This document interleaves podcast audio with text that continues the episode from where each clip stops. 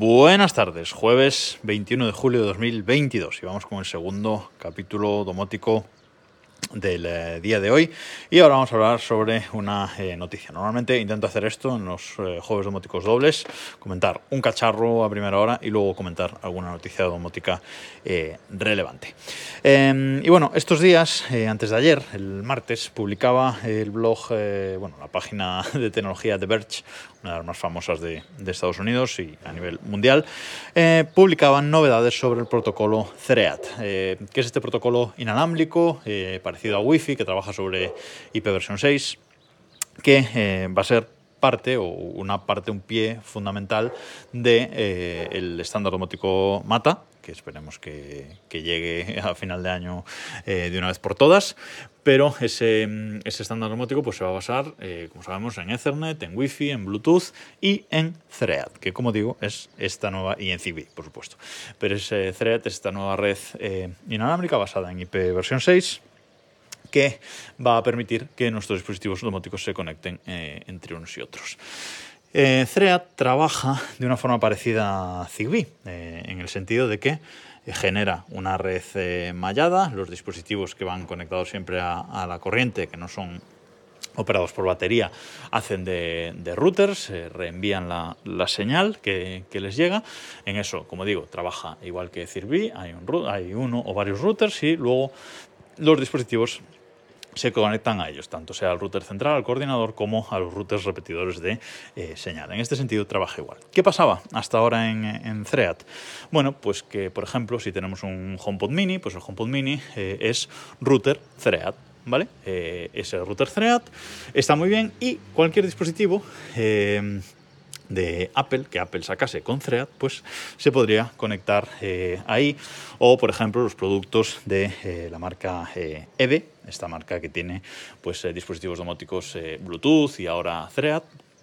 Pues esta marca, los dispositivos de esta marca compatibles con, con HomeKit, pues por ejemplo se, podrían, se podían unir a el, el Thread router, el router Thread que tiene el HomePod Mini eh, internamente y a partir de ahí ir creando esa eh, red. Pero ¿qué pasaba si eh, hasta ahora teníamos, pues por ejemplo, eso, un HomePod Mini, que es router Thread, un Apple TV 4K, que también es router Thread, pues entre el HomePod Mini y el Apple TV se entienden perfectamente entre los dispositivos de, de EVE. Pero, eh, ¿qué pasaba si teníamos un, eh, Nest Hub, que es esta eh, pantalla de Google, que es como un Amazon Echo Show, ¿vale? o un 8 o un 5? Pues este Nest, Nest, Hub también es router Thread, pero no se entendían entre ellos. Es decir, creaban dos redes Thread en casa diferentes. Si en casa tenemos un HomePod Mini y un Nest Hub, o incluso un tercer equipo que sea eh, un, un, Amazon Echo, ¿vale? Eh, de cuarta generación, que son los que traen también dentro este, este router eh, Thread, o incluso routers Wi-Fi 6 como el, el Eero también de Amazon. Imaginaos ¿no? que tenemos esos cuatro dispositivos en, en, casa.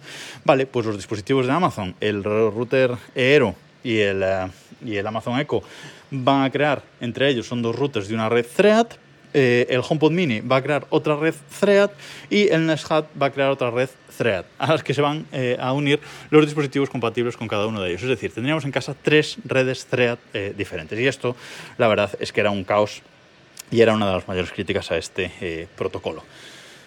¿Qué pasa a partir de ahora? Bueno, pues como decía, publicaba The Verge que Thread se puede actualizar ya a la versión 1.3.0. Y esta versión hace todos los dispositivos Thread, eh, todos los routers Thread compatibles entre sí. Es decir, que ahora esas teóricas tres redes Thread diferentes que tendríamos en casa se unen en una sola. Y un HomePod Mini puede hablar perfectamente con un Nest Hub y un Nest Hub puede hablar perfectamente con un Echo con un eco de Amazon y un eco de Amazon eh, puede hablar, mm, bueno, un router Eero de Amazon puede hablar con todos estos otros routers y, como digo, se une una eh, única red. Y cualquier dispositivo Thread va a ser compatible con estos routers y se va a poder unir perfectamente. Em, esta versión 1.3.0 de, del protocolo Thread eh, es retrocompatible, es decir, todos los dispositivos eh, satélites, digamos, que domóticos que estén eh, en una versión menor eh, van a ser compatibles, se van a poder unir a esta red eh, Thread única, que al final era el objetivo de este, este protocolo, como digo, similar a Zigbee en, ese sentido. En cualquier router Thread eh, actual, como digo, a saber, los NetHub, el Apple TV 4K, el HomePod Mini, los eh, Echo a partir de la cuarta generación, eh, los, estas pantallas, estos paneles Nanoleaf, esta marca Nanoleaf que hace paneles para LED para la pared, los routers Aero, todo esto se puede actualizar ya a Thread 1.3.0 para hacer esta eh, única red eh, Mayade que se entiendan entre, entre ellos. Hasta ahora, eh, aunque todos los dispositivos fueran Thread, pues había eh, especificaciones concretas de cada fabricante. Un poco como le pasa a Zigbee, ¿no? que está Zigbee por debajo del estándar, pero luego por encima cada fabricante y que a Philips, etcétera, puede poner alguna modificación por encima eh, y también podríamos tener redes Zigbee diferentes. Ahora, con Thread 1.3.0, todo va a ser compatible. Los routers de, de frontera, que son estos dispositivos eh, conectados, pues van a ser eh, compatibles entre sí y va a ser todo mucho más, más fácil. Es una noticia que estábamos esperando que llegara porque no tenía sentido cómo trabajaba este protocolo hasta, hasta ahora.